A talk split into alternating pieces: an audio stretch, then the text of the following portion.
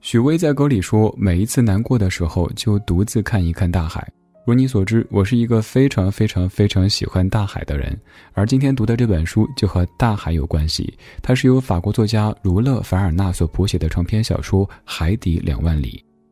据联合国教科文组织统计，儒勒·凡尔纳被翻译的作品累计有五千多种，是全球第二多。而这其中，《海底两万里》无疑是最受读者欢迎的一部。它不仅极具文学价值，而且还对大众文化领域有极大的影响力。据说，世界上第一艘核动力潜艇便是以这部作品当中潜艇的名字“鹦鹉螺号”命名的。今天，我们的故事就要从这艘神奇的鹦鹉螺号讲起。那是在1866年，太平洋上发生了一件怪事：出行的船只不断的遭到攻击，却没有一个人见过攻击者是谁。它到底是巨型鲸鱼、海怪，还是某一种未知的可怕武器呢？一艘名叫“林肯号”的军舰被派往调查这个谜团，搞清楚它究竟是什么，并清除它所带来的威胁。博物学家皮埃尔·阿隆纳斯被邀请去见证这一行动，于是他就和自己的仆人康塞尔一起登上了这艘即将出海追击神秘海怪的“林肯号”。几天的航行之后，他们终于发现了目标。林肯号自恃装备齐全、船身坚固，决定主动出击。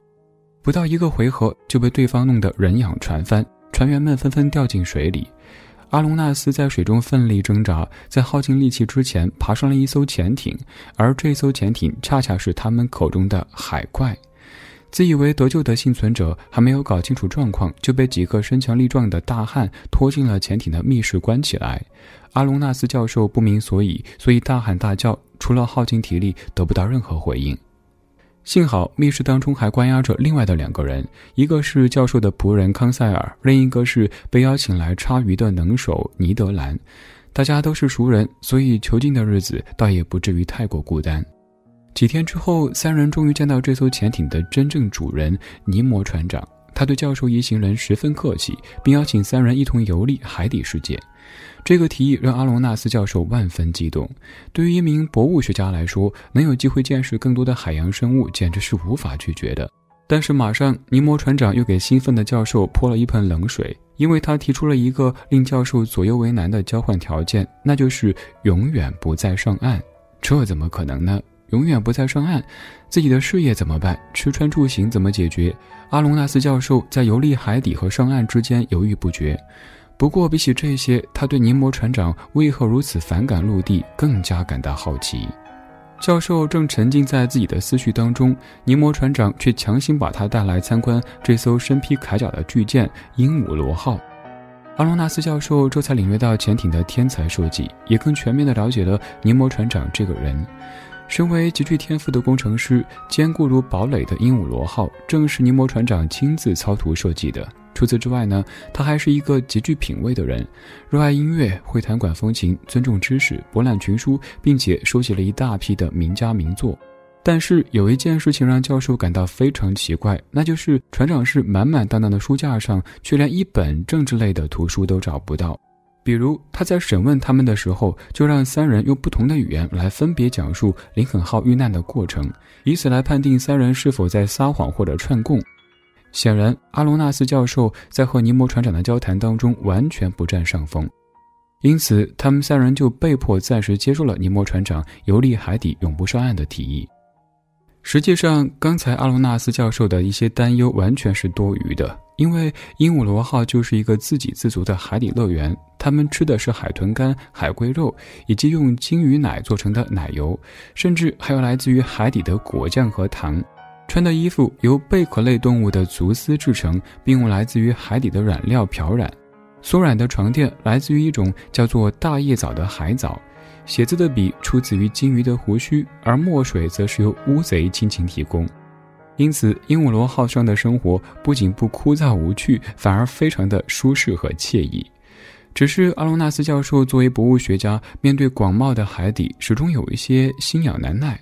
尼摩船长显然很懂，他十分体贴地邀请教授一起去海底森林打猎。虽然说教授一开始是抱着听天由命的心态出发的，但当一行人慢慢地踏上海底平原之后，他就只能发出真香的声音了。即使在厚重的潜水服里，只能和自己说话，教授还是被海底迷幻的景色所震呆了。原文里是这样写的。太阳光还是斜着照射在波浪起伏的海面上，光线如同通过三棱镜似的折射变形。海底的花草、礁石、胚芽、贝壳、珊瑚虫等，经这种折射光一照，颜色发生轻微的变化，呈现出七彩光来。各种色调组合交错，一幅赤橙黄绿青蓝紫七彩缤纷的美丽图像，犹如善用色彩的画家的调色板，真乃海中奇景。他们就这样一路欣赏着，直到进入到幽暗的海底大峡谷的最深处。这是阿隆纳斯教授第一次近距离的接触海底世界。他未能见到这么壮观的海底奇景，一连亢奋了好几天。一天傍晚，尼摩船长突然下令将教授一行三人关了起来。整整一个晚上，他们不知道为什么被限制自由，也不知道外面发生了什么事情。当他们恢复了自由之身，阿隆纳斯教授还来不及质问缘由，就被招呼去照顾潜艇当中受伤的船员。看着受伤严重的船员，教授对那一晚的事更加疑惑，但是没有人会解答他的疑问。不久，船员因为伤重不治而去世，尼摩船长悲痛不已，要为船长举行海底葬礼。教授几人也因此有机会一睹神奇的珊瑚王国。在海洋的深处，隐秘的珊瑚森林里有一片墓地，墓地坟头上伫立的十字架是珊瑚天然生成的。珊瑚虫从这里开始蔓延，渐渐地将整个坟墓包裹起来。这样一来，死去的船员就再也不会被陆地上的世人和水中的鲨鱼所打扰，永远地安眠在这里了。这时，鹦鹉螺号已经来到了印度洋，尼摩船长决定就近到西兰岛海域参观采珠场。大家在讨论了一番鲨鱼的威胁之后，还是穿上了潜水服来到海底。幸好对鲨鱼的恐惧没有能够阻止他们的脚步，要不然大家不可能发现那颗大如椰子的珍珠。就在大伙儿决定让它好好的待在海底发光之后，视力超群的尼摩船长发现了一个黑影在海面上起起伏伏。教授以为是鲨鱼来袭，谁知定睛一看，竟然是采珠人。教授立马回忆起船长在旅行开始前给大家讲解过的采珠人的工作，他们的工作条件非常恶劣，经常在没有任何防护的情况下潜入海水当中，所以他们的耳朵和眼睛总是充血，不幸的时候还可能会遭遇到鲨鱼的袭击，但是他们的报酬却少得可怜。突然，阿隆纳斯教授发现手无寸铁的采珠人这次真的被鲨鱼给盯上了。面对矫健的鲨鱼，采珠人显得根本不是对手，眼看着就要送命了。关键时刻，尼摩船长挺身而出，他凭借丰富的作战经验，很快的将采珠人送上了小船。临别之际，还好心的送了一袋珍珠给对方。尼摩船长的这一次出手相救，让阿罗纳斯教授推断他并不是一个冷血不近人情的人，而实际上却是一个侠肝义胆、有情有义的好人。当他把这话告诉尼摩船长之后，船长立马回答：“教授先生，那个采珠人是被压迫国家的居民，我是心向他们的。只要我还有一口气，我就永远站在被压迫人民的那一边。”告别了西兰岛海域的采珠人，鹦鹉螺号继续踏上征程。他们很快到达红海，在这里，阿罗纳斯教授和尼摩船长两个人就红海这个名字的由来进行一番讨论。据《圣经旧约》当中《出埃及记》记载，摩西当年带领以色列人逃出埃及，便来到海边。他把耶和华赐给他的手杖伸向大海时，海水分开一条道路，让以色列人通过。随后追赶而来的法老军队也在慌乱当中进入海底。以色列人由摩西带领上了岸，法老军队却被重新合拢的大海淹没。他们的鲜血染红了这片海域，所以才有了红海这个名字。当然，这只是个故事罢了。其实，红海之所以红，是因为红海的海面会季节性的出现大片的红色海藻，因为这些海藻所形成的血海的奇景，才有了红海这个名字。尼摩船长还提到了正开凿的苏伊士运河，这并不是现代人的心血来潮，早在古埃及时期，法老们就下令开凿这条运河，只是因为很多原因，中途多次废弃。我们都知道，运河实际上是在一八六九年正式完成的。虽说小说当中鹦鹉螺号是无法从红海直接穿越到地中海的，但是尼摩船长却悄悄告诉阿隆纳斯教授，说他有办法让潜艇在这两天之内到达红海。这让教授吓了一跳，不知道他葫芦里卖的是什么药。阿隆纳斯满腹狐疑地跟着尼摩船长进入到驾驶舱，接下来教授大开眼界。他在海底岩壁上神奇地找到了一个由虾兵蟹将把守的洞口，然后鹦鹉螺号一头扎进这黝黑的长廊。当他从另一个洞口驶出的时候，他就已经到达海底旅行的下一站地中海。这个时候，鹦鹉螺号上的三位编外成员觉得这趟旅程总算是到头了，于是他们三人一合计，就制定了逃跑计划，打算天黑之后偷偷乘小艇离开。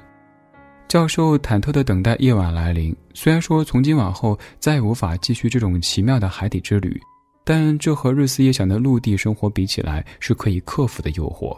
可惜他们的旅程注定不能再次结束。尼摩船长突然跑来邀请教授去打捞维格湾的宝藏。维戈湾在西班牙西北部。1706年，英国和荷兰组成的舰队曾在此击败过法国和西班牙联军，并且在这里击沉了刚从美洲回来的西班牙珍宝船。大量的金银财宝沉入这片海底，所以维戈湾就成了很多现代寻宝者的探险圣地。教授也终于明白尼摩船长的财富来源，只是仍旧有一个问题困扰着他：尼摩曾多次将大笔黄金交给一个神秘的潜水员。而这个潜水员在潜艇上从来没有见到过。逃跑不成的教授三人不得已只能和尼摩船长继续海底之旅。这一次，他们见到了传说当中的亚特兰蒂斯。这个名字各位肯定都不会感觉陌生，因为在很多作品里都有被提到过。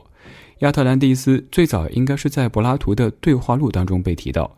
据说这场恢宏的文明被一场史无前例的大洪水给毁灭了，而现在他们在这里真正见识到了这个古老国度曾经的辉煌和灿烂。只是大海里并不总是这些奇妙美好的经历，比起来惊险和危机则会更多一些。接下来的行程里，鹦鹉螺号见识到了抹香鲸和长须鲸的战斗，还差点没能冲出抹香鲸的围攻。当他们逃出鲸群之后，又不幸在南极搁浅。潜艇中的氧气快要耗尽时，他们才终于从冰窟窿里逃了出来。随后，他们又遭遇了巨型章鱼，它死死缠住鹦鹉螺号的螺旋桨。一名和章鱼搏斗的船员在这里英勇牺牲。尼摩船长看着大海流下眼泪。这时，鹦鹉螺号已经到达大西洋当中。阿罗纳斯教授三人实在是不能忍受这样的旅行啊，多次要求恢复自由，可是尼摩船长依旧强硬地拒绝了他们。随着时间推移，教授发现鹦鹉螺号其实是在海上兜圈子，似乎是在寻找什么。没错，那是一艘船，一艘战舰，它是复仇者号，它的残骸正静静地躺在海底。这时，另一艘不明国籍的战舰出现了。这艘装备了撞角和重炮的战舰主动发起了进攻。尼摩船长把阿隆纳斯三人赶回船舱之后，就决定发起反击。在教授下去之前，尼摩船长告诉他，就是眼前这艘战舰的国家毁了他的一切。尼摩船长决心要复仇。当鹦鹉螺号潜入水下，不知名战舰毫无防护的船底部分就成了最好的打击目标。这无疑是一场屠杀。船上的水兵甚至不知道他们的对手到底是不是人类。当这一切尘埃落定的时候，教授暗下决心，无论付出怎样的代价，他一定要离开鹦鹉螺号潜艇，回到陆地。这一次逃跑计划终于被顺利执行，至少在三人登上小艇之前很顺利。就在他们的小艇快要脱离时，鹦鹉螺号却碰上了挪威海域的迈克尔大旋流。阿隆纳斯决定拧紧螺丝，躲过这场无妄之灾。可惜话还没说完，就被甩了出去。在剧烈颠簸当中，教授还撞到头部昏死过去。当教授醒来时，他已经身处在一家渔民的小木屋里。历时十个月的海底两万里的旅程终于结束了，而陪伴教授一行人的鹦鹉螺号潜艇和尼摩船长却不知所踪。到这里。海底两万里的故事终于响起了尾奏，相信不少聪明的听友都会明白，书名《海底两万里》并非是讲海面以下两万里的故事，而指的是鹦鹉螺号两万里的海底冒险。整本小说情节曲折，对话考究，更难得的是对于瑰丽海底世界的描写。要知道，当时并没有能够在水下航行的船只，这完全得益于作者天马行空的想象力和渊博的学识。从这部作品当中，有的读者看到了博物学家阿隆纳斯所描述的种种海底奇观，有的朋友对于尼摩船长的悲惨遭遇感同身受，更是在他完成复仇之后拍手叫好，而更多朋友则是恨不得赶快踏上鹦鹉螺号的甲板，和书里的主人公们一同进行奇妙的冒险。作者凡尔纳严谨又大胆的刻画，为这一场海底之旅注入了奇幻的灵魂。以上部分我们说了小说的情节，接下来我们来说说小说里的几位主角。首先是当之无愧的主人公阿隆纳斯教授，因为整本书都是以教授第一人称的视角展开的，教授博物学家的身份在书中每一处都能很好的体现出来。他会细细陈述见到的每一件奇物，就好像读者亲眼所见一般。他熟知地理，对海里的各种生物都能够如数家珍。其实，在读完整本书之后，我个人最佩服的是书里的这个我。不论船长说到什么，教授一定能够接上话，即使不能，也会虚心请教。这旺盛的求知欲，很好的刻画了教授博物学家的这个身份。之后是教授的仆人康塞尔，这是一个对分类学很有研究的人。说起分类学，直到现在，它仍旧是一门深奥的学科。大概是因为人们仍旧在发现各种从未见过的生物，而这些生物当中，大部分都来自于海洋。教授的这位仆人忠心耿耿，用现在流行语来说，他就是一位非常出色的工具人。我知道用这个说法来形容他可能不是那么的贴切，但刚才就突然想到“工具人”这三个字。然后是尼德兰，这名来自于加拿大的捕鱼达人，他是一个热情的好汉子。我对他印象最深的地方在于，他和康塞尔讨论大海当中鱼的分类，就像你想的那样，康塞尔按照分类学定义，把它们分为六大类，各种名目让人目不暇接，眼花缭乱。而至于尼德兰，他的分类方式就简单多了，跟我们所有的干饭人吃货一样，分为两类：一类是能吃的，一类是不能吃的。如果再分得细一点，那就是好吃的、一般的、不好吃的和完全糟糕的。这是多么生活、多么形象的分类方式呀！最后还有尼摩船长，他是我们这一趟奇幻旅程的引航员，字面意义上的引航员。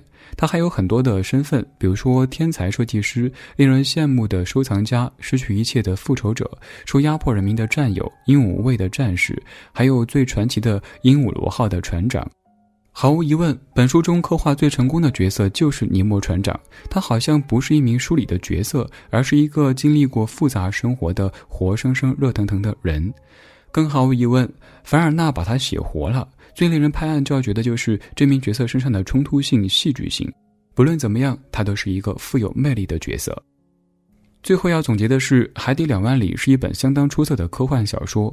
作者的创作动机来源于现实，但是又把作品升华，这使得这部作品表现出旺盛的生命力和永恒的光辉。读这本书，读的不仅是天马行空的历险记，更是对一个时代的呼声，对社会现象的审视，甚至可以说这是先驱者的呐喊。这也使得凡尔纳获得了科幻小说之父的称号。《海底两万里》毕竟是一部长达三十万字的小说，短短的十多分钟的讲述，当然不能够代替原著。况且原著当中还有很多我所没有讲到的趣味部分。比如说，鹦鹉螺号上使用的各种各样的黑科技，大伙儿一起追逐过的美人鱼，船长室里的各种神奇标本等等等等。